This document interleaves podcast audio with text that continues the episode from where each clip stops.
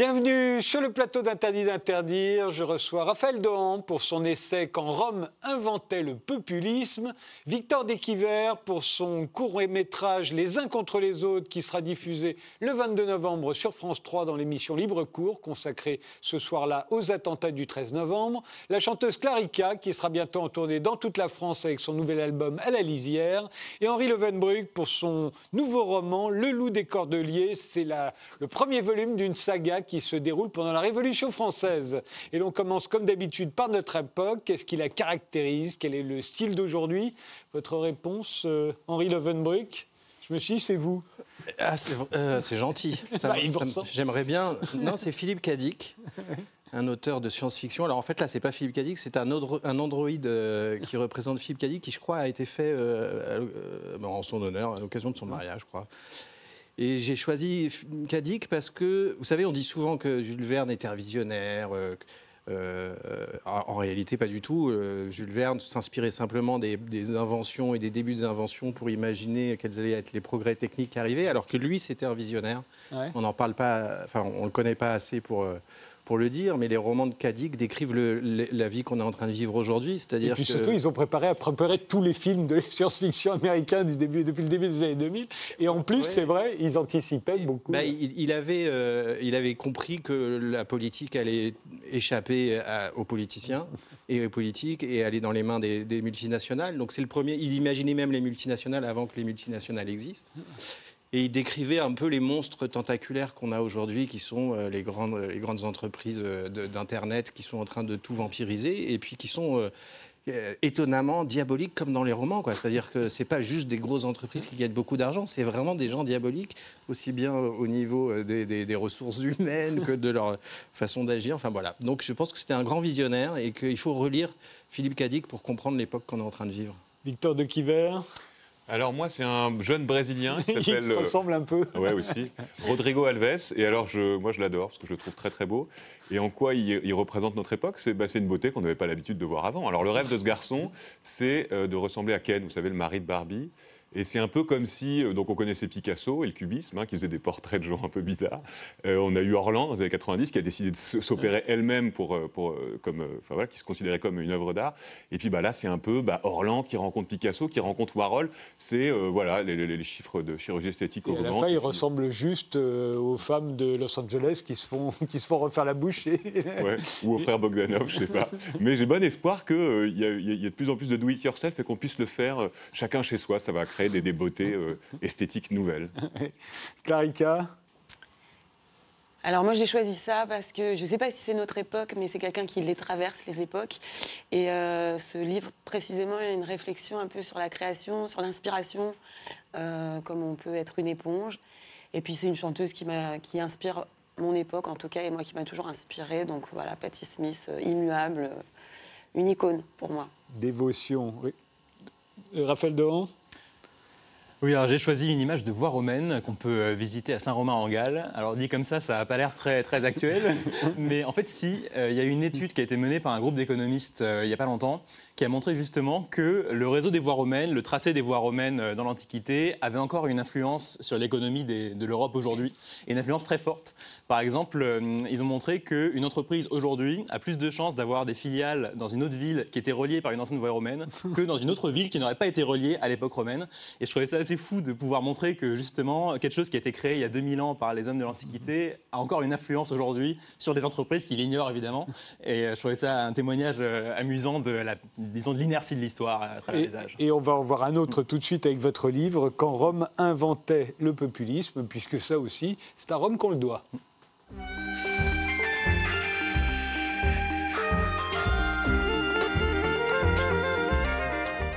Raphaël Dohan, quand Rome inventait le populisme, vient de paraître aux éditions du Cerf. Euh, vous y faites dès le début le parallèle entre euh, Emmanuel Macron et Cicéron en 63 avant Jésus-Christ.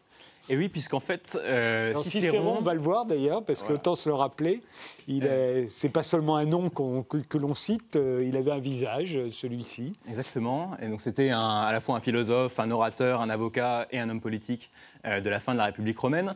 Et c'est lui qui a le mieux théorisé en fait dans l'Antiquité l'opposition entre ce que les Romains appelaient en latin les populares, et que je traduis littéralement par les populistes, et ce qu'ils appelaient en latin les optimates, qui vient de optimus, le meilleur, et que je traduis donc par les élites. Et donc il a déjà en fait vu le clivage dans l'Antiquité entre populistes et élite qu'aujourd'hui euh, on peut avoir également dans nos sociétés.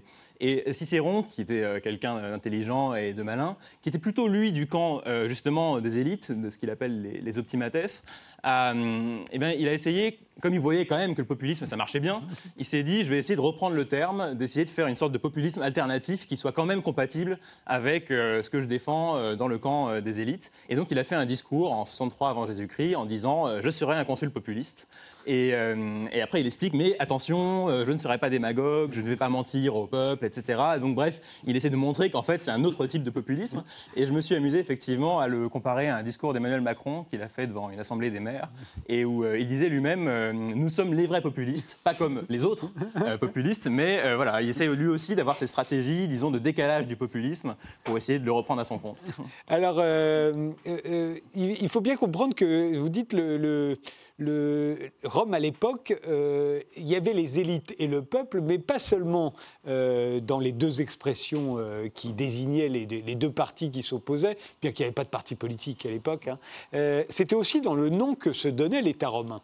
SPQR, nous on se souvient des SPQR parce que c'est écrit sur les bannières euh, quand on lit Astérix, mais euh, ça veut dire quoi SPQR en fait, Ça veut dire en latin Senatus Populusque Romanus, ça veut dire le Sénat et le peuple romain. Voilà. En fait, Il distinguait déjà. il y a une distinction même dans la, disons, la devise ou le nom de l'État romain, puisque la République romaine, en fait, euh, elle, est, elle est un peu, enfin, c'est un régime un peu bizarre qui mélange démocratie et oligarchie. Et le Sénat, justement, est en fait la chambre de mes représentants, non pas le peuple dans son ensemble, mais les plus grandes familles de l'aristocratie romaine. Et euh, à côté, donc, il y a le peuple qui vote dans des assemblées populaires. Et en fait, les deux sont un peu en opposition, ou en tout cas en tension, pendant, euh, pour ça, toute l'histoire de la République romaine. Et ce que je voulais montrer dans mon livre, c'est justement qu'à la fin de la République, cette tension se cristallise euh, dans une opposition entre ce qu'ils appellent eux-mêmes, donc, des populistes et des élites. Alors, le, populisme à l'époque, vous dites, c'est pas, pas le peuple au pouvoir, c'est les intérêts du peuple au pouvoir. Absolument. C'est pas du tout la même chose. Non, euh, je ne crois pas du tout que le populisme, ni dans l'Antiquité d'ailleurs, ni aujourd'hui, ça consiste à dire euh, on va mettre euh, voilà, des gens du peuple au pouvoir, ou on va mettre des assemblées citoyennes au pouvoir, ou ce genre de, de considérations qui, pour moi, appartiennent plutôt à la démocratie directe ou participative, et pas tellement au populisme, puisqu'en fait, les, les, principaux leaders populistes romains venaient justement des élites. C'était des gens qui étaient héritiers des plus grandes familles aristocratiques romaines, qui étaient extrêmement riches en général, et aujourd'hui encore... et qui se servaient au fond du populisme pour détruire leurs opposants voilà. et pour prendre leur place. C'est-à-dire qu'il y a toujours eu une opposition euh, un peu euh, de rivalité entre les, grandes familles romaines. Et il y en a qui ont été un moment peut-être plus malins que les autres, et qui se sont dit on va sortir de la boîte, mmh. et au lieu de s'opposer entre nous euh, comme on le faisait avant, on va s'appuyer sur une partie du peuple ou les classes populaires en disant qu'on va défendre leurs intérêts. Et ensuite, on va ainsi par leur, euh, par leur appui, euh, essayer de renverser les autres familles rivales de l'aristocratie. Mais ça aussi, c'est intéressant, puisque c'est exactement ce qui se passe aujourd'hui aussi. Et eh ben on peut, voilà, les Donald Trump, par exemple, ceux qu'on appelle les populistes d'aujourd'hui, ou ceux qui eux-mêmes se disent populistes, viennent la plupart du temps du système. Voilà, exactement. Euh, alors, il y a ceux qui assument totalement, comme Donald Trump, par exemple, qui ne renie pas du tout le fait qu'il est milliardaire, au contraire, il en fait sa, publicité. Et ça, on a aussi des populistes romains qui ont fait la même chose. Jules César, c'est un des plus grands aristocrates romains, il n'a jamais essayé de cacher ça. Johnson, euh, il vient exactement euh, du même système. Euh, c'est pareil. Et après, vous avez aussi des populistes qui viennent des élites, mais qui essaient un peu plus de le cacher quand même. par exemple, bon, je pense la famille Le Pen, par exemple, fait moins étalage de, du fait qu'elle vient plutôt de la haute bourgeoisie. et de même, dans l'Antiquité, vous aviez un personnage qui est un peu moins connu, mais qui s'appelle Claudius, qui a tout fait pour essayer de ressembler justement à la plèbe, qui a changé son nom, qui a, changé, qui a déménagé pour aller dans un quartier populaire, etc., pour essayer de camoufler son origine sociale. Oui, effectivement. Alors, dans la il faut bien voir que la Rome antique, c'est pas la France d'aujourd'hui, c'est pas l'Europe d'aujourd'hui, évidemment. Mais vous dites que, et, c'est une façon de le rappeler avec votre image de voie romaine, euh, au fond, euh, d'abord, on a gardé le langage, euh, que l'on parle toujours, et au fond, ça a une influence considérable sur notre vision de la politique. C'est ça qui est intéressant avec l'Antiquité romaine, c'est que c'est à la fois très ancien, très éloigné, très exotique, parce qu'il y a tellement de choses qui ont changé depuis dans les mentalités, dans les sociétés, etc. Et en même temps, comme c'est vraiment la racine de notre civilisation, et qu'en plus, euh, l'Occident a passé son temps à essayer de réinventer l'Antiquité, de toujours retourner aux sources, à la Renaissance, euh, pendant les Lumières, euh, etc. Et donc, on a toujours un rapport un peu à la fois éloigné et proche à cette période. Et je trouve qu'en politique en particulier, c'est assez, visible, notamment donc, par ce phénomène-là, mais aussi par d'autres. On a vu les voies romaines. Vous dites dans ce livre qu'étudier le populisme antique, c'est se pencher sur les ratés d'un système qui laissait à euh, son élite euh, le monopole du pouvoir. Euh, c'est ce que l'on reproche aujourd'hui aux élites en Occident. Mais c'est aussi s'intéresser, dites-vous, à la mort d'une république et à l'avènement d'une autocratie. Car c'est vrai, la République romaine, après 150 ans de guerre civile entre les populistes et, les élites, va finir dans une autocratie, c'est-à-dire l'Empire. C'est ça, en fait, le populisme romain, c'est la charnière entre le régime républicain et le régime impérial. Alors, euh, dit comme ça, évidemment, ça a l'air assez effrayant si on fait la comparaison avec euh, aujourd'hui, sachant que pour la Rome antique, euh, la République ancienne, c'était quand même plutôt une oligarchie. Et, donc, on ne peut pas dire non plus que ça a été forcément une privation de liberté pour, pour les classes populaires qui avaient défendu ces, populistes romains. Mais c'est clair qu'en plus, ça montre bien que le populisme ne peut être qu'une sorte de moment c'est quelque chose qui, à un moment, met un coup fatal à un système ou à une société ou à un fonctionnement politique mais il ne peut pas vraiment s'ancrer dans la durée. À la fin, ça finit toujours par donner quelque chose d'autre, par exemple. Oui, ça donne jamais plus de pouvoir au peuple, au fond. Non, pas vraiment. mais ça peut donner, les intérêts du peuple sont mieux défendus, mais ce sera défendu par une personne qui, à un moment, va prendre le pouvoir au nom du peuple. Après, on peut se euh, demander si euh, les Romains étaient contents ou pas d'avoir eu ensuite les empereurs romains euh, qui étaient les héritiers de ces populistes. Mais effectivement, on peut penser qu'il y en a qui, en tout cas, trouvaient ça plutôt pas, si mal. Voilà, ils n'ont pas renversé le régime, ils auraient pu. C'est intéressant de voir que euh, de quoi était né le populisme romain Parce que là aussi, il y a beaucoup de correspondances. C'est né, dites-vous, du ressentiment envers une élite dominante qui se répartissait le pouvoir et refusait d'accéder aux demandes bien précises du peuple. Et, les demandes bien précises du peuple, c'était une meilleure répartition des terres, donc des richesses, ce qu'on entend aujourd'hui aussi, plus d'aide sociale, c'est ce qu'on dit encore aujourd'hui, et puis un peu plus de part dans le gouvernement, c'est ce qu'on dit aujourd'hui euh, également. Les Gilets jaunes, par exemple, demandent exactement ces trois choses-là. Voilà, il y a des correspondances. Euh, et ils ont d'ailleurs obtenu, avec la victoire du populisme et l'avènement de l'Empire, au moment où euh, Jules César est assassiné, ils, vont, ils, ont déjà obtenu tout ça. Voilà, en fait, c'est les demandes qui avaient été faites à tout début du populisme, du mouvement populiste romain, avec les Gracques, par exemple, ont effectivement été plutôt remplies à la fin de la période, sous Jules César et ensuite Auguste. il y avait aussi en fait, un problème social qui était ce qu'on appellerait aujourd'hui du chômage, puisque vous aviez en fait beaucoup de terres agricoles qui étaient possédées par des grands propriétaires terriens, mais qui étaient travaillées par des esclaves. Et donc vous aviez des citoyens romains pauvres qui en fait n'avaient rien à faire et qui étaient dans l'oisiveté et qui essayaient de vivoter. Mais euh, ça a été un vrai problème en fait d'inactivité, euh, de chômage. Et justement, les populistes leur disaient on va vous donner alors des terres, mais donc en fait du travail indirectement. Oui, et euh, donc tout ça, quand vous le regardez, on se dit quand même ça ressemble énormément. Alors, il faut faire attention aux comparaisons parce que l'histoire se répète jamais non plus euh, telle qu'elle. Moi, je trouve que ça donne en tout cas euh, une perspective intéressante parce que justement, comme l'Antiquité s'est éloignée, on a aussi un regard plus dépassionné et on peut, euh, disons que si on parle aujourd'hui, on essaye d'analyser le populisme de Trump, on va tout de suite être catalogué anti ou pro-Trump, on va être le nez un peu dans le guidon, on n'a pas la perspective. Et je trouve que pouvoir analyser le phénomène populiste d'une manière comme ça, un peu comme dans un laboratoire dans l'Antiquité, je trouvais que ça permettait d'éclairer différemment c'est le phénomène qui nous arrive aujourd'hui, sans qu'on puisse prédire, bien sûr, euh, la suite des événements. Mais le fait que d'anciennes oligarchies euh, soient balayées à un moment par un homme seul, on l'a vu dans l'histoire de France, vous le dites avec Bonaparte, c'est le cas typique, qui va balayer la Révolution, euh, les élites en place, mises en place par la Révolution. On va, on va le voir avec De Gaulle, qui va balayer les partis en place pour, pour établir une constitution très présidentielle. Absolument. le RPF, le Rassemblement du peuple français, du mouvement angoliste, euh, était assez populiste dans son genre euh, dans l'après-guerre. Oui, donc euh, à chaque fois, le populisme, c'est une méthode, au fond, ça n'est pas une idéologie. En tout cas, ce n'est pas une idéologie euh, continue et constante à travers les âges. Mais après, je pense que dans chaque époque, dans chaque civilisation, dans chaque moment politique, euh, le populisme a quand même un contenu. C'est-à-dire que ce n'est pas de la démagogie pure. Enfin, ce n'est pas simplement euh, dire à chacun ce qu'il veut entendre. Ça, c'est ce que font tous les voilà, politiques. ça, c'est partout, tout le temps. Il n'y a, pas de, a pas de doute. non, le populisme a quand même à chaque fois un programme cohérent et défendu avec constance sur plusieurs décennies au moins. Mmh. Ce n'est pas, pas si variable que ça. Et évidemment, euh, le problème lui-même change selon les situations et, les, époques. Justement, comme vous voyez, c'est quand même effrayant ce qui est arrivé à, la République romaine, euh, et, surtout les 150 ans de guerre civile, euh, ça, peut faire peur. Donc, vous avez l'air de dire qu'il faut, il faut vraiment faire quelque chose si on veut éviter ça. Or, on est dans une situation où nos élites, enfin, en tout cas, les, les dirigeants de nos pays sont élus avec de moins en moins d'adhésion de la part des électeurs. Donc, de toute façon, on a un problème. Le risque principal, effectivement, comme vous l'avez dit, c'est, il me semble, la division euh, interne à la société, la, montée des tensions et des conflits. Parce que c'est ça qui est dramatique dans la période euh, romaine que j'étudie, c'est les guerres civiles qui ont été vraiment atroces. Mmh. Ça a été des boucheries. Euh, alors, évidemment, on n'arrivera pas à ce genre de, circonstances, normalement. Je sais pas.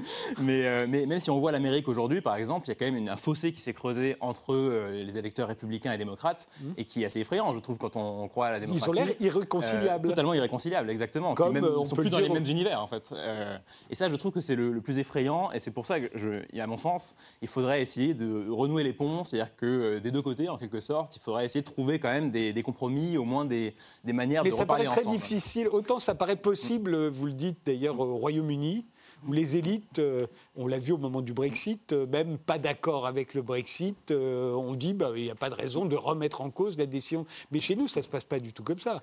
Ah. Chez nous, en général, on se hait tout de suite. C'est vrai que c'est le risque. effectivement, le Royaume-Uni a eu, bah, disons que le référendum sur le Brexit, ça a forcé, on le voit aujourd'hui, progressivement, le parti conservateur traditionnel à en fait devenir une forme de parti populiste avec Boris Johnson aujourd'hui. donc là, il y a eu une sorte de. Enfin, ce qui était auparavant des élites, si on prend les termes romains, est devenu euh, et s'est mis dans le camp des, populistes. Je ne sais pas comment en France. Ils ont euh, tendu la main, au fond, vers une partie du peuple, enfin le peuple, entre guillemets. Parce qu'ils ont vu leur intérêt aussi. oui, mais aussi, La question, c'est quand est-ce qu'une une partie des élites peut voir son intérêt, justement Mais surtout, ils ne lui ont pas dit, vous n'y comprenez rien. non, ils, lui ont, ils ont accepté qu'il s'exprime. Après, c'est peut-être propre à la démocratie aussi anglaise, britannique, qui est différente de la nôtre. Nous, on se traite de euh, factieux, de fascistes. C'est souvent plus, euh, délicat en France. Donc, comme, quand Rome inventait le populisme, c'est signé Raphaël Dohan et ça vient de paraître aux éditions du Cerf.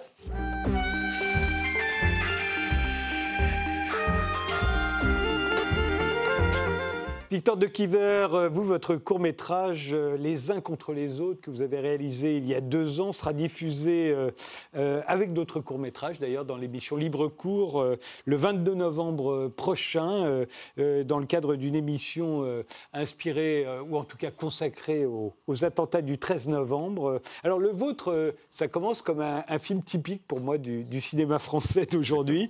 je propose de regarder un extrait. Ce sont des jeunes qui partent, à la, partent pour un week-end à la, campagne, un jeune parisien. Et, voilà, voilà ce qui se passe. En gros, t'allais te faire sauter en petite robe, quoi. Non, je suis pas allée me faire sauter en petite robe, quoi. Je suis en train de te dire que j'ai passé la soirée de ma vie, c'est un peu différent. Et c'était où? Mais t'as rien écouté, comme d'hab. C'était à Grenoble. C'est où, Grenoble? Tu connais pas Grenoble? Bah, je suis italien, moi. Oh, ça va, elle a bon dos, l'Italie. Donc moi, en gros, j'étais raide à chier parce que je venais de me descendre tout le mini-frigo de l'hôtel, enfin le mini-bar. Le premier mec que je vois, alors que franchement, j'attendais rien de cette soirée, c'est un rond, mais magnifique. Il va passer la soirée sur son téléphone ou comment ça se passe? Bon, eh, vous m'écoutez ou pas? Le gars, je sentais que il était, tu sais, il avait un truc trop mignon parce que je sentais qu'il était un peu à l'étroit dans, sa, cuvette, quoi. dans sa cuvette Ouais, enfin. Ouais, euh, après Grenoble, c'est entouré de Faut. Faut l'expliquer, c'est rien. française. Bon, bref, en gros, moi, j'étais vraiment la grande blasée parisienne en mal d'aventure. Lui, il était complètement en mal d'expérience. Euh, euh, excuse-moi, en mal d'expérience, mais il avait quel âge, ton gars? Bah, ça, c'est pas vraiment ce qui, ce qui, ce qui compte, tu vois, au fond. Enfin, je veux dire, il, il était super viril. Super viril. Non, mais quel âge Quel âge? Balance Oui, il avait 16 ans. Pédophile. Pédophile, euh, non, je veux dire que je les ai pas forcés. Alors là. Attends, tu les as pas forcés, ils étaient plusieurs. Ils n'étaient pas euh, plusieurs, c'est juste qu'il était avec son meilleur pote et j'ai pas réussi à m'en débarrasser de toute la soirée. Il le suivait partout, donc euh, voilà, il l'a accueilli. Et t'as niqué les deux? Hum. Pas du tout, on a juste dormi, tranquillement. Genre, t'as paniqué. Non mais en fait, c'est pas du tout ça l'intérêt de mon histoire. L'intérêt de mon histoire, c'est juste que le mec, là, le roux, quand il a joui, il a posé la tête sur mon épaule, il m'a regardé et il m'a dit, c'est trop cute, il m'a dit, tu veux pas m'initier à la vie parisienne? Alors pourquoi je trouve ça représentatif de, du cinéma français? Bon, parce que ça se passe à table. Ouais, bien on sûr. mange. voilà, les Français, il faut- Ouais. dialogue à table, repas, tous les courts-métrages d'ailleurs, c'est comme ça. Mais surtout parce qu'on y parle, on a un cas encore de triolisme qui me semble être the only game in town. On y reviendra avec Clarica dans quelques instants. Qu'est-ce qui c'est cette obsession avec le triolisme? Alors, je sais pas, ce qui est- mais en tout cas, ce qui m'intéressait, c'était exactement de partir du cliché du film français. C'est un film qui dure 20 minutes, de partir dans le film à la mode, caméra à l'épaule, on y va, ça coupe, il y a des faux raccords. Tout est nouvelle vague. Vous parliez de Chabrol, le jump cut, c'est la nouvelle vague qu'il invente aussi. Et plus le, le film va avancer, plus la grammaire de l'image va évoluer, les plans vont s'allonger, il va y avoir de la neige, on va essayer de chercher un autre registre. Mais sur les, sur les clichés aussi du parisianisme, en fait. Exactement. Euh, euh, dont on a parlé avec euh, Blandine Rinkel quand elle est venue pour son dernier roman, où elle explique quand elle est arrivée à Paris aussi, il y a une façon de parler de cul à Paris, dit-elle, disait-elle, qui n'existe pas, euh, euh, en tout cas à la campagne. Bah oui, et puis c'est aussi euh, le- le- l'idée qu'on se fait de Paris, en fait, c'est un cliché. C'est quand moi je suis venu à Paris, je viens de Roubaix, je suis né à Roubaix, mais je me suis dit, ah chouette, à Paris, on va pouvoir peut-être baiser, boire plus facilement que, que, que c'était le cas à, à Roubaix. Et, euh, et- et oui, oui, et puis c'est aussi le roman français balsacien, enfin, monté à Paris. euh, alors oui ou non bah alors, ça dépend des périodes. Et, le- Henri Lovenbroek, vous êtes monté à Paris, vous aussi? Ah non, moi je suis Non, né à Paris. je suis un Parisien. Raphaël Dohan non plus? Moi, j'étais de la banlieue parisienne. Oui, mais quand même, le triolisme, pourquoi cette obsession pour le triolisme? Clarica, on en parlera tout à l'heure.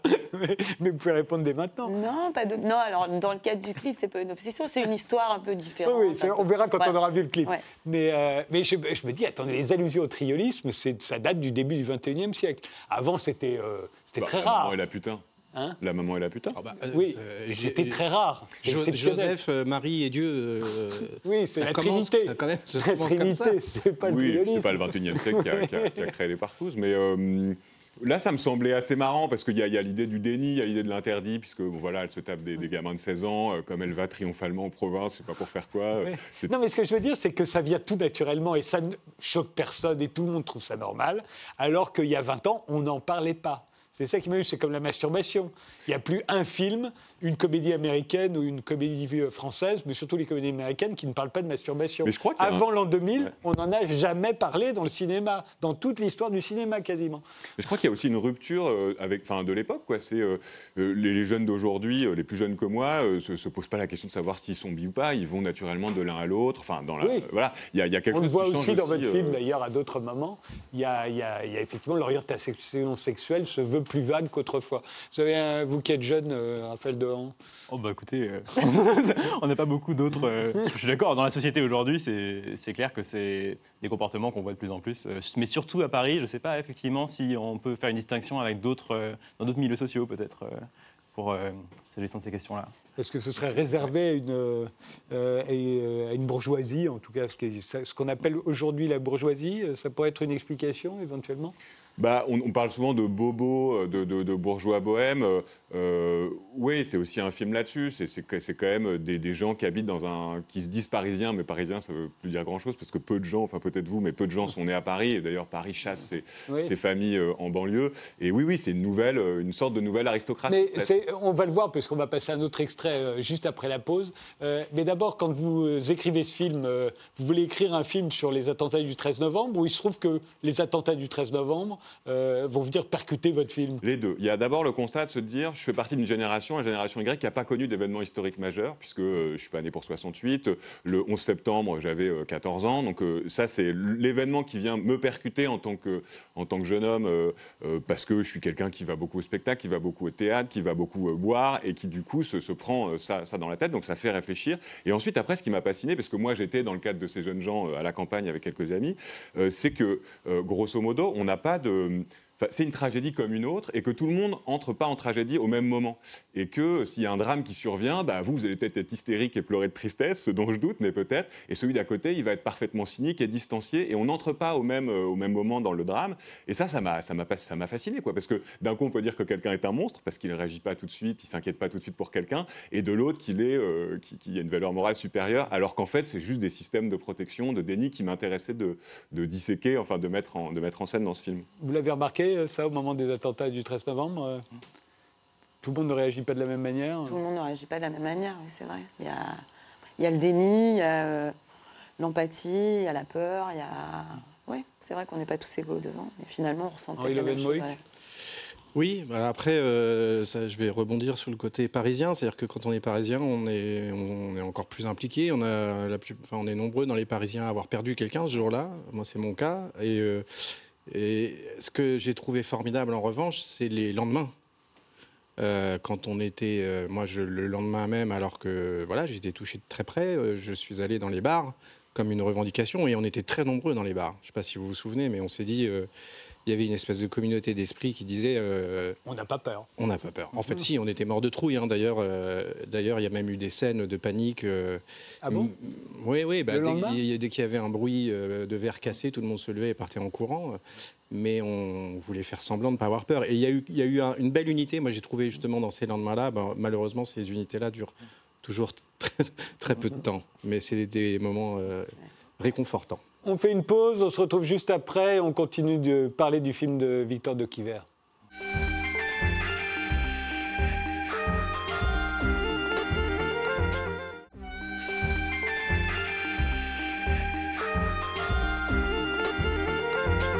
Les invités sont toujours euh, Raphaël Dohan, l'auteur de Quand Rome inventait le populisme, la chanteuse Clarica qui sera bientôt en tournée dans toute la France avec son nouvel album À la lisière, Henri Lovenbruck pour son nouveau roman Le loup des cordeliers, le premier volume d'une saga euh, pendant la Révolution française, et Victor de Quiver pour Les uns contre les autres, un court-métrage donc euh, qui sera diffusé sur France 3 dans Libre Cours le vendredi 22 novembre, une émission consacrée au 13 novembre. Alors euh, on l'a vu, ils sont à la campagne, euh, vos, héros, euh, et puis tout à coup, ils sont rattrapés par leur téléphone portable, ils comprennent qu'il y a des attentats à Paris, ils assistent même pendant un moment à, ce qui se passe à la télé. L'un d'entre eux se réalise qu'il doit avoir une de ses amies proches qui est dans un des cafés qui a été attaqué. et puis, il y a cette scène-là, on la regarde.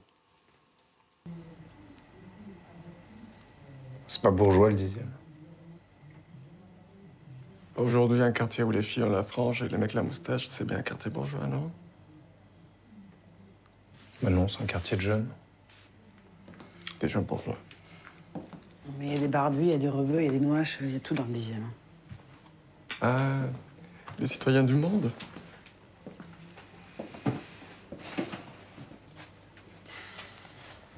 En attendant, ici, on est tous blancs comme neige. Je vois pas le rapport. Bah, le rapport, c'est qu'on est déconnecté. La dernière fois qu'on a été dans le 9-3, c'était pour aller voir une pièce de Coltès. Attends, tu mélanges tout, JB Je veux dire, ok, je, vais pas boire des bières avec mon boucher halal. N'empêche que dans ma rue, il y a une église évangéliste, une synagogue, deux boucheries halal, justement. Et on vit ensemble. Non, on vit pas ensemble, on vit à côté.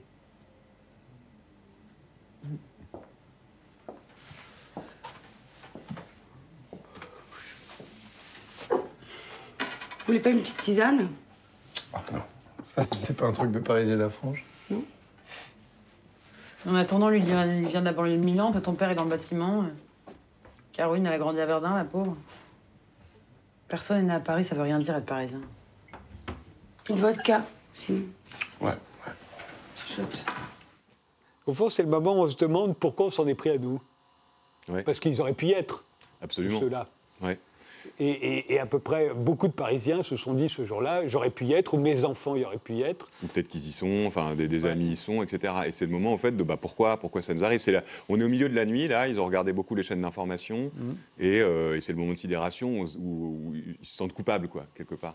Et vous, pensez qu'ils se sentent coupables euh, Oui, il y en a qui, Il y en a qui se disent on est tous blancs comme neige. Enfin, oui, c'est le moment où euh, cette bourgeoisie-là euh, doute, quoi.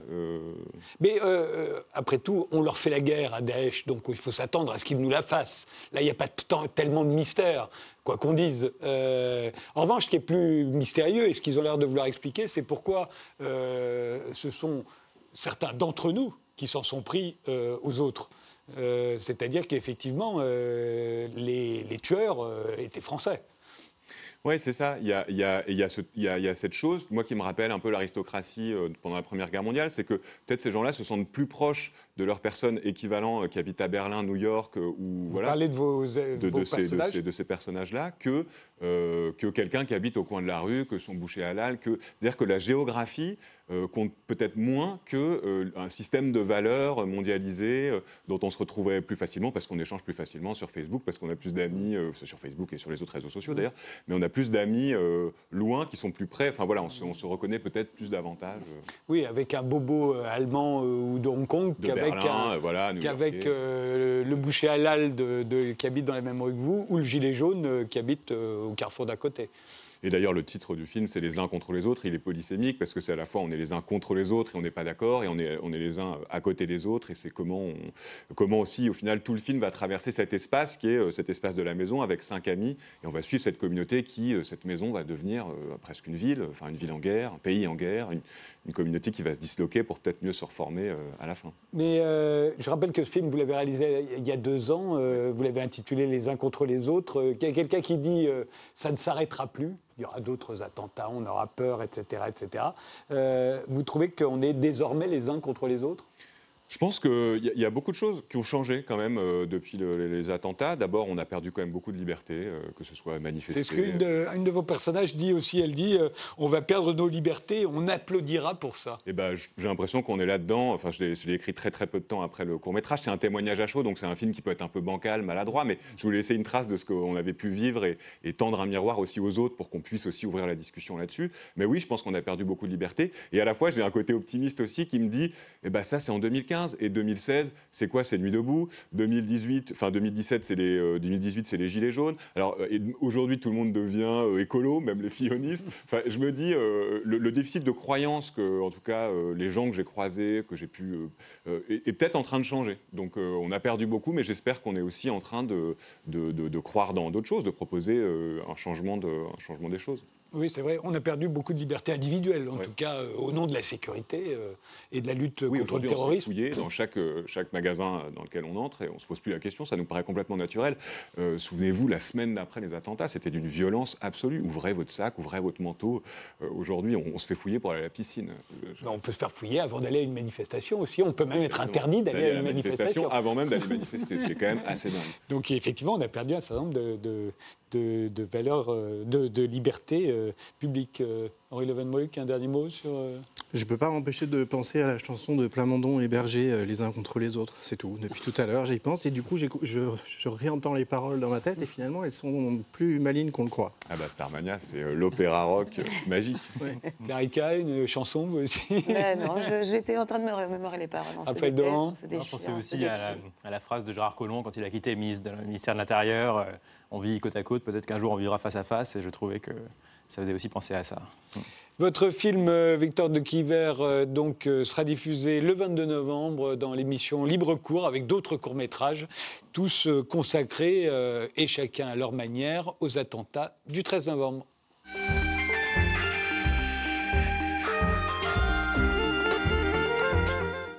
Clarica, vous, vous serez euh, bientôt en tournée dans toute la France, euh, à partir de janvier hein, surtout, euh, avec votre nouvel album À la lisière. on va écouter tout de suite, enfin on va regarder, écouter un extrait du clip de la chanson Même pas peur. Et, on va voir que pour moi c'est le même portrait de la jeunesse que, que celui qu'a fait Victor de Quiver. C'est assez criant.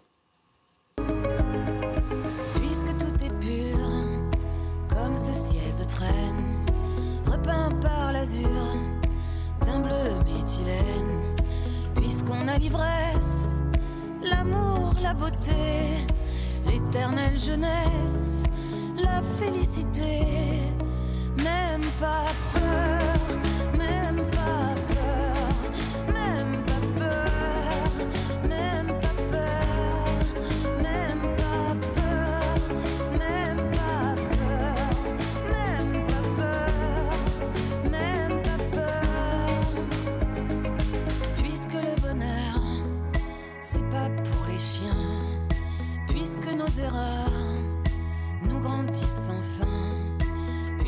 misère du monde, on saura comment faut se la faire avec nos petits bras. Même pas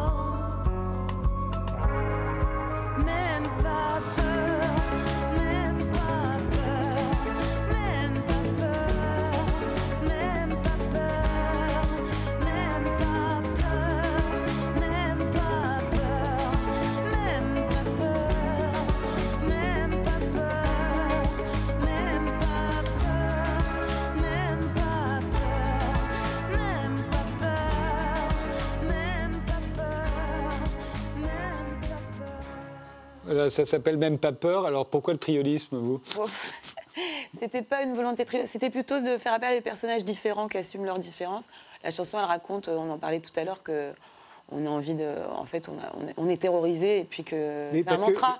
là, vous avez choisi un clip euh, qui raconte une nuit de débauche frivole Ouais, sans conséquence à Venise, mais on aurait pu faire, euh, vous auriez pu faire un clip sur les attentats du 13 novembre. Oui, les paroles plus, fonctionnent. on- on m'a- on m'a parfois demandé euh, si, si- si c'était en référence au, au- pas du tout le même pas peur, c'est plutôt le.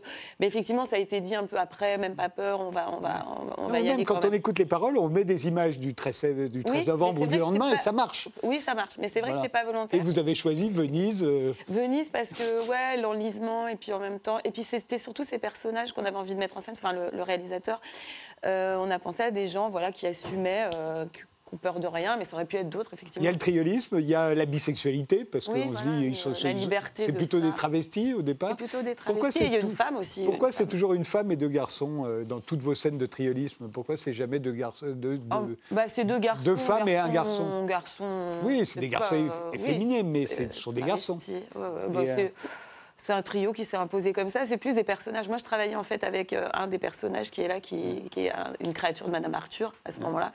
Et c'est le moment où j'avais, euh, j'étais en train de, de penser au film euh, avec le réalisateur. Et je lui ai dit, j'aimerais bien que ce soit avec euh, ces, ces gens-là, ces personnages-là. Donc, euh, Oui, mais c'est voilà, on, on voit moins de trios. Dieu sait si on voit des trios tout le temps, mais on n'en voit pas avec deux femmes et un homme.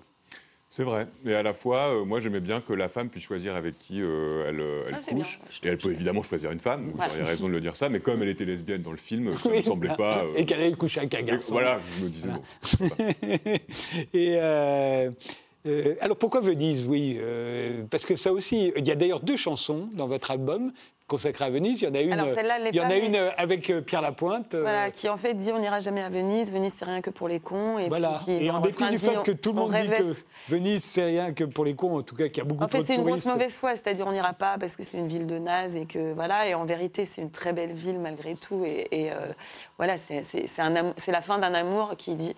Et la personne pleine de mauvaise foi comment dit bah, je suis bien contente, on Comment n'ira jamais. expliquez-vous, Clarica, que encore aujourd'hui, Venise reste avec cette image de ville romantique, de ville pour les vraie- amoureux, alors qu'il y a 50 millions de personnes qui, qui, qui sont au même En fait, endroit à je se pense regarder que ce côté amoureux, enfin moi je le trouve assez ridicule, mais c'est la ville en elle-même qui est tellement belle que, enfin pour moi je dirais jamais euh, à Venise avec un amoureux. Je, je mais alors par contre y aller comme ça, je trouve c'est, c'est, euh, moi ça tuerait l'amour, je crois. Mais par contre c'est beau, c'est très beau. Vous avez une explication seul, pourquoi en fait. Venise continue de nous pas, fasciner à ce point Ce qui est tournant, ce qui est troublant en tout cas, c'est que c'est une ville qui coule. Et Donc euh, moment, le symbole, par rapport- moment, le d'ailleurs. symbole par rapport Là, à l'amour, il, est- il jamais. est dangereux. C'est-à-dire que si Ouais. on va célébrer son amour à Venise, ça veut dire qu'on doit être prêt à voir son amour couler Voilà, un jour. exactement. Mais euh, je sais pas, ça, ça- quand on regarde votre clip, et parce que j'y vois la jeunesse d'aujourd'hui, euh, on dit qu'on est né trop tard. Alors, je ne sais pas si on est trop tard dans un monde trop vieux ou dans un monde trop jeune. Parce que les Africains, les Asiatiques, eux, ils n'ont pas ce type de nostalgie. Parce qu'on voit bien qu'il y a de la nostalgie là-dedans. La nostalgie de Venise, c'est la nostalgie de plein de choses. Mais c'est la nostalgie d'abord. On ne va pas chercher à Venise une avant-garde ou de la nouveauté. On va chercher de la nostalgie. Ouais, peut-être des références. euh, ouais. je sais Oui, pas. tous les gens qui sont allés beauté- avant nous à Venise. Oui, oui, mais comme dans beaucoup de. Ouais. Et euh, donc, euh, né trop tard dans un monde trop vieux ou né trop tard dans un monde trop jeune? Oula, je sais pas. Aujourd'hui, euh, Clarica, dans chaque album qui sort, il y a une page consacrée aux remerciements. Ouais. Et il y en a une chez vous, une demi-page d'ailleurs. Vous avez été plutôt sobre, Ouais. j'allais dire. Vous remerciez quand même euh, Florent Marché qui a composé la plupart des musiques de cet album, euh, mais aussi plein de gens qu'on ne connaît pas, Ouais. et puis vos filles, parce que c'est Oui. comme ça maintenant on remercie toujours ses enfants. Vous ne remerciez pas vos parents, mais souvent ça se fait dans les disques, on remercie Oh, J'ai bien dû remercier ma mère dans un de mes albums. Quand même. Voilà, mais euh, on a l'impression que vous y mettez tous la cérémonie des Césars, qui n'est pas connue pour Non, être euh, d'ailleurs particulièrement trépidante. Ils sont sobres, là, je dis pas. Non, mais un- pourquoi est-ce qu'on remercie aujourd'hui Bah, les Beatles, Frank Sinatra, Miles Davis et, et, Bah, moi, mon premier et Johnny Hallyday remerciaient pas les gens dans leurs albums Pourquoi votre génération, depuis votre Bah, génération parce tout- qu'un album ou comme un film, on est beaucoup, on est une équipe. Enfin, c'est vrai qu'on est mis en avant. Mais avant aussi Oui, bah après, c'est une manière de voir les choses. Moi, j'aime Mais bien pourquoi on les dessins. remercier Moi, j'ai même remercié ma, la- ma banquière un jour, enfin ma banquière. Mais c'est ça, mais attends, vous n'êtes pas la Mais seule. voilà, mais- Moi, je m'amuse à chaque fois, je lis les drôle. remerciements dans les albums, je dois être le seul. C'est à Ah mourir non, de non, vous rire. n'êtes pas le seul, moi j'adore regarder ça. Non, mais c'est des, des- Voilà, c'est, euh, là c'est très sobre et c'est vraiment réservé à l'équipe, euh, à part, euh, voilà. par Alors, moi, j'ai j'ai le sentiment, parce que euh, je- je- je- j'évite la question si jamais elle tombe tout à l'heure, c'est que moi aussi je le fais. J'ai le Oui, sentiment. ça, ça, qu'on- non, mais c'est pas un peu vous, pour des raisons euh, techniques. Il y a des. il y a Non, des- non, non, non, là, je c'est- pense qu'il y a aussi, par exemple, pour la famille, etc., c'est qu'on a aussi envie un peu de se faire pardonner des absences que procure notre métier. Et on leur dit, voilà, c'est pour cet objet-là que j'ai été si Oui. absent. Moi, je sais qu'il y a un peu ça chez moi. C'est-à-dire Oui. que je dis, voilà, je sais que on fait des métiers dans lesquels on est assez peu disponible finalement. Et le jour où le bébé sort, on leur dit, voilà, je suis désolé, euh, c'était à cause de ça. Vous faites pareil avec les droits d'auteur ou pas? Ou vous voulez les garder pour vous? Alors, euh, ça m'arrive de partager, ouais. Et euh, vous serez donc, euh, Clarica, le 11 décembre à Mété, le 20 à Loudéac, puis ce sera à Toulouse à partir du 14 janvier. Et là, la tournée commence. Après Toulouse, ce sera Valogne, etc. etc. L'album s'intitule À la lisière. Euh, et bien, on continue.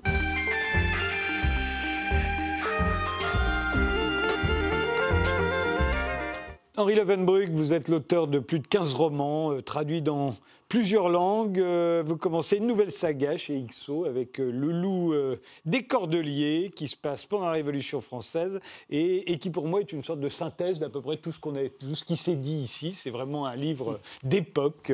On y parle du populisme à sa manière. On y parle de la jeunesse aussi, puisque, on le voit bien, hein, tous vos personnages sont des trentenaires. La Révolution, c'est fait par des gens de 30 ans. Aussi bien Louis XVI, Marie-Antoinette que Danton, euh, Camille Desmoulins, euh, euh, Théroigne de Méricourt, Lafayette. au fond, la Révolution française, c'est une histoire de trentenaires qui, veulent, trentenaires qui et se dressent les uns contre les autres, qui, veulent, qui vont changer le monde et puis qui finissent par s'entretuer. C'est vrai. Et c'est aussi des avocats, quasiment tous. C'est Ouais. incroyable. C'est-à-dire que Danton est avocat, Robespierre est avocat, Archambault est avocat, Desmoulins est avocat. Toutes les grandes figures de la Révolution sont, C'est sont des l'éloquence, avocats. parce que ça va compter, l'éloquence. Bien sûr, mais c'est aussi parce que bah, c'est un secret pour personne maintenant, mais on sait aujourd'hui que c'était pas du tout une révolution populaire, mais une révolution bourgeoise, quoi. Et Bien que, sûr. Euh, ce sont des, des figures de la bourgeoisie qui ont été suivies, cela dit, par le peuple. Mais euh, oui, c'est des trentenaires et, et- et beaucoup d'avocats. Alors, le loup des Cordeliers, c'est un justicier masqué. Ouais, c'est le euh, Batman qui surgit. Mais voilà, c'est ça. Parce que c'est vraiment la, la figure du justicier, elle existe depuis longtemps dans la littérature, du justicier masqué. Et, et au fond, Bla- Bla- Batman en est un parmi d'autres. Euh, mais là où c'est amusant, c'est que le vôtre, il a des super pouvoirs parce qu'il a un loup dressé avec lui qui lui donne des super pouvoirs. Au fond, hein. Sinon il serait comme nous. Mais euh, J'avais très envie, moi je suis un, un- un grand lecteur du roman d'aventure, du roman feuilleton du 19e, et donc cette imagerie du, du- du justicier masqué, évidemment, elle fait référence à tout ça. J'aime bien le, le, le roman de KPDP. Donc ça m'amusait de, de faire à la fois un roman euh, assez précis sur l'histoire. hein. J'ai essayé d'être, euh, j'ai beaucoup travaillé. Parce que Oui, oui. C'est pour ça que je pensais que vous aviez beaucoup remercié à la fin, parce Oui, que aussi, oui, on voit bien que vous avez consulté un certain nombre d'ouvrages. Mais je voulais aussi qu'il y ait l'aspect aventure qui, moi, m'a toujours plu. Ouais, je suis un grand lecteur de Dumas. Il y a des clins d'œil à C'est Dumas. ce qui a fait votre succès, en plus, en général, hein, sont ces romans-là. Oui, oui. Mais euh, alors, c'est- c'est c'est d'autant plus Batman que Paris, en 1789, on s'aperçoit en, en vous lisant, c'est vraiment Gotham City. C'est-à-dire qu'il y a les bandits plein les rues. C'est vrai. Qui la nuit, lampes. quand la nuit Ouais. tombe, il ne faut vraiment pas sortir. Euh, Il y a la misère, elle est terrible. Il y a la corruption. euh, Il y a des sociétés secrètes. Il y a des complots. C'est Gotham. Absolument. C'est Arkham et c'est Arkham et Gotham à la fois. Et oui, oui, c'est vrai. Euh, cela dit, elle est moins euh, miséreuse qu'on peut l'imaginer. C'est-à-dire qu'il y, a la- il y a, y a la faim. En fait, c'est le grain surtout. Ouais. Là, Paris manque de grain. Et Paris n'est pas plus pauvre que 10 ou 20 ans plus tôt. hein. Plutôt même plus riche. Le peuple s'est plutôt enrichi au cours des 30 précédentes années. En revanche, l'État s'est appauvri à cause de la guerre d'indépendance américaine, parce qu'on a prêté beaucoup, beaucoup, beaucoup d'argent aux Américains, on leur a envoyé des troupes, on leur a envoyé Lafayette. Euh, c'est choses que Trump oublie souvent, mais quand il explique qu'il nous a libérés, bon. Euh, mais euh, donc l'État s'est appauvri, mais le peuple non. En revanche, le grain, pour des raisons logistiques, se met à manquer énormément à Paris, et c'est là que la colère monte. C'est à ce moment-là que la colère monte, mais il y a aussi le fait que depuis quelques décennies, euh, la parole se libère. Euh, et à tel point même que euh, Louis XVI, au moment des États généraux, quand il voit que la France est tellement endettée qu'il se dit il faut qu'on fasse des réformes, il décide de réunir les États généraux et il décide de lever la censure royale. C'est-à-dire il dit à tout le monde bon écoutez là vous avez six mois pour dire tout ce que vous voulez parce qu'on on est en recherche d'idées donc allez-y publiez. Bon quelle erreur. en fait il a créé Facebook. Et donc, il s'est retrouvé avec euh, eh ben, beaucoup de gens qui ont pris la parole, mais pas pour dire du tout ce qu'il avait envie d'entendre. Euh, et il a eu ses gilets jaunes, quoi. Voilà. Ouais. Et alors, c'est Gotham City, Paris, mais les esprits sont quand même plus brillants à Paris en 1789 que- qu'à Gotham City. Euh, vous avez imaginé un journaliste qui va enquêter euh, sur, euh, sur ce justicier masqué et qui, au cours de son enquête, va rencontrer la crème des révolutionnaires, Danton, Camille Desmoulins, tous ceux que, que l'on citait. ça vous a été difficile parce que la- la- le problème, c'est de faire vivre ces gens-là hors de l'enceinte de l'Assemblée. Euh, dans l'enceinte de l'Assemblée, on sait ce qu'ils disaient, puisqu'on a les textes, mais ce qu'ils disaient chez eux, on ne sait pas. Et, et ils étaient quand même assez géniaux. Alors, c'est une époque qui est formidablement documentée. Ouais. Euh, probablement même l'une des époques les plus documentées qui soit, parce que c'est un moment où justement la presse se libère, les écrits se libèrent. Il y a, je sais pas, par exemple, il y a une université américaine qui a scanné 35 000 pamphlets qui datent de la période révolutionnaire et qui sont en ligne aujourd'hui. Donc, j'ai eu aucun mal à trouver des sources documentaires, ça c'est sûr.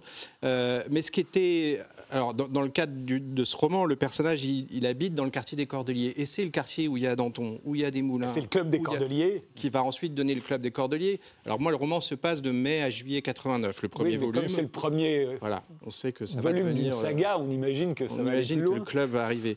Et du coup, effectivement, il croise toutes ces personnes-là. Il les croise au Procope. Euh, dans, la cour du commerce Saint-André, etc. Mais je pense que c'était. Il y, y a beaucoup de chroniques de l'époque où on raconte ces scènes-là. Moi, j'ai, j'ai lu euh, des, des- des biographies très précises de Danton. où On a parlé de Danton ou de, des Moulins ou de tous ces ou d'Archambault, qui était, Archambault, qui était le, le président justement du district des Cordeliers. Et on a des choses assez précises, y compris sur leurs épouses, euh, qui sont. par- Gabrielle Danton, la femme de Danton, par exemple, était un personnage étonnant. Et on a beaucoup de traces parce que c'est une époque très documentée. Alors, il y a beaucoup de complots, il y a énormément de rumeurs, mais il y a beaucoup de complots, il y a beaucoup de complotisme aussi pendant la Révolution française. Et vous insistez dans, dans votre livre sur l'un d'entre eux, que je trouve moi personnellement génial. J'y avais jamais pensé. Celui-là, d'ailleurs, personne n'en parle jamais. Je me suis demandé si vous l'aviez totalement inventé ou si on en avait déjà euh, fait des théories sur ce complot-là. En tout cas, il fonctionne. Ce serait, il fonctionne parce qu'il a réussi celui-là. C'est celui du comte de Provence, qui est donc le frère cadet de Louis XVI. On va le voir euh, quand il est jeune, le, comte de Provence.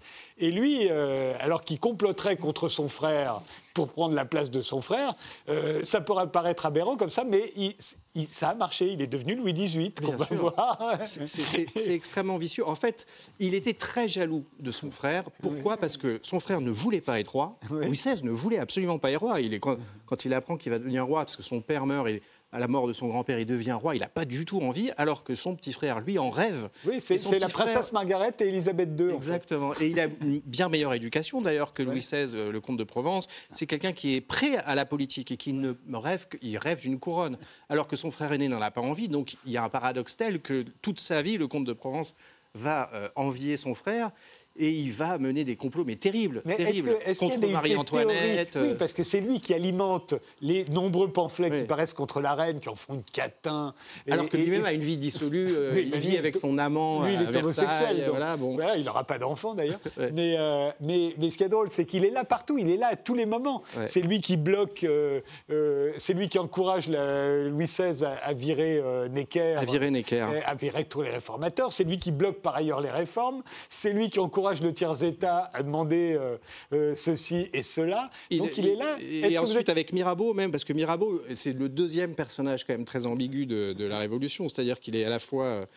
euh, au départ, euh, il- il- il- il- c'est le populisme euh, Oui, total. c'est le populisme. Un aristo qui se fait élire au tiers état, mais qui finalement, à la fin, finit par aller refiler un coup de main à la monarchie. Et en particulier au comte de Provence. Donc, euh, mais c'est pour ça que c'est une époque qui était fascinante pour moi pour un Alors roman, pardon, que- est-ce que d'autres ont établi des théories du complot sur le comte de Provence Est-ce que vous une- êtes le premier? Non, c'est pas, c'est même pas une théorie, c'est des faits. hein. C'est voilà, on sait que. Euh, alors après, est-ce que c'est aller jusqu'à euh, un Voilà. calcul aussi cynique que moi je le raconte dans le livre? Je ne sais pas. Euh, mais ce qui est sûr, c'est que euh, pour parler en termes modèles, il- en termes modernes, il avait envie de cramer son frère. Ben, il y est arrivé. Il a- ça voilà. a mis 30 ans pour, parce qu'il va même négocier avec Bonaparte après. Mm. Quand Napoléon sera premier consul, alors ça c'est pas encore dans le premier roman, peut-être que ce sera dans la suite. Il va essayer de négocier avec Napoléon premier consul le retour de la monarchie. Absolument. Et puis finalement, il reviendra ben, au bout de 30 ans carrément, et puis il sera là. Quoi. Il finira sur le trône. Ça a et, marché. et- et son complot a marché parce qu'il a réussi à attirer les regards. les- les- les- le peuple de Paris voit les- des complots ailleurs. Il ne pense pas du tout euh, au comte de Provence. Il Et au fond, peut-être que la. Révolution française n'était qu'un complot du frère cadet de Louis XVI. Voilà, c'était pas du tout les francs-maçons comme on nous fait croire depuis, trois, depuis des C'était siècles. peut-être que ça. Raphaël Dohan En plus, Louis XVI, il était dans le viseur de pas mal de personnes, puisqu'il y a aussi son cousin Philippe Égalité, euh, qui a Ah oui, essayé aussi et qui a réussi pas qui mal. lui finançait à- la à faire des révolution. Exactement, voilà. contre On Louis sait que par exemple la, la journée de, de- de la cocarde euh, où des moulins euh, euh, invitent le peuple à se révolter a été totalement financée par, euh, par, euh, par Le cousin Louis XVI. d'Orléans qui était, qui était au la Palais Royal. beaucoup. et qui, et qui votera la mort de son cousin, la mort de Louis XVI, et il sera guillotiné à son tour, mais il n'a pas totalement échoué, puisque c'est son fils, Louis-Philippe, qui deviendra à son tour roi des Français en 1830. Bref, c'était une époque sympathique. Comme voilà.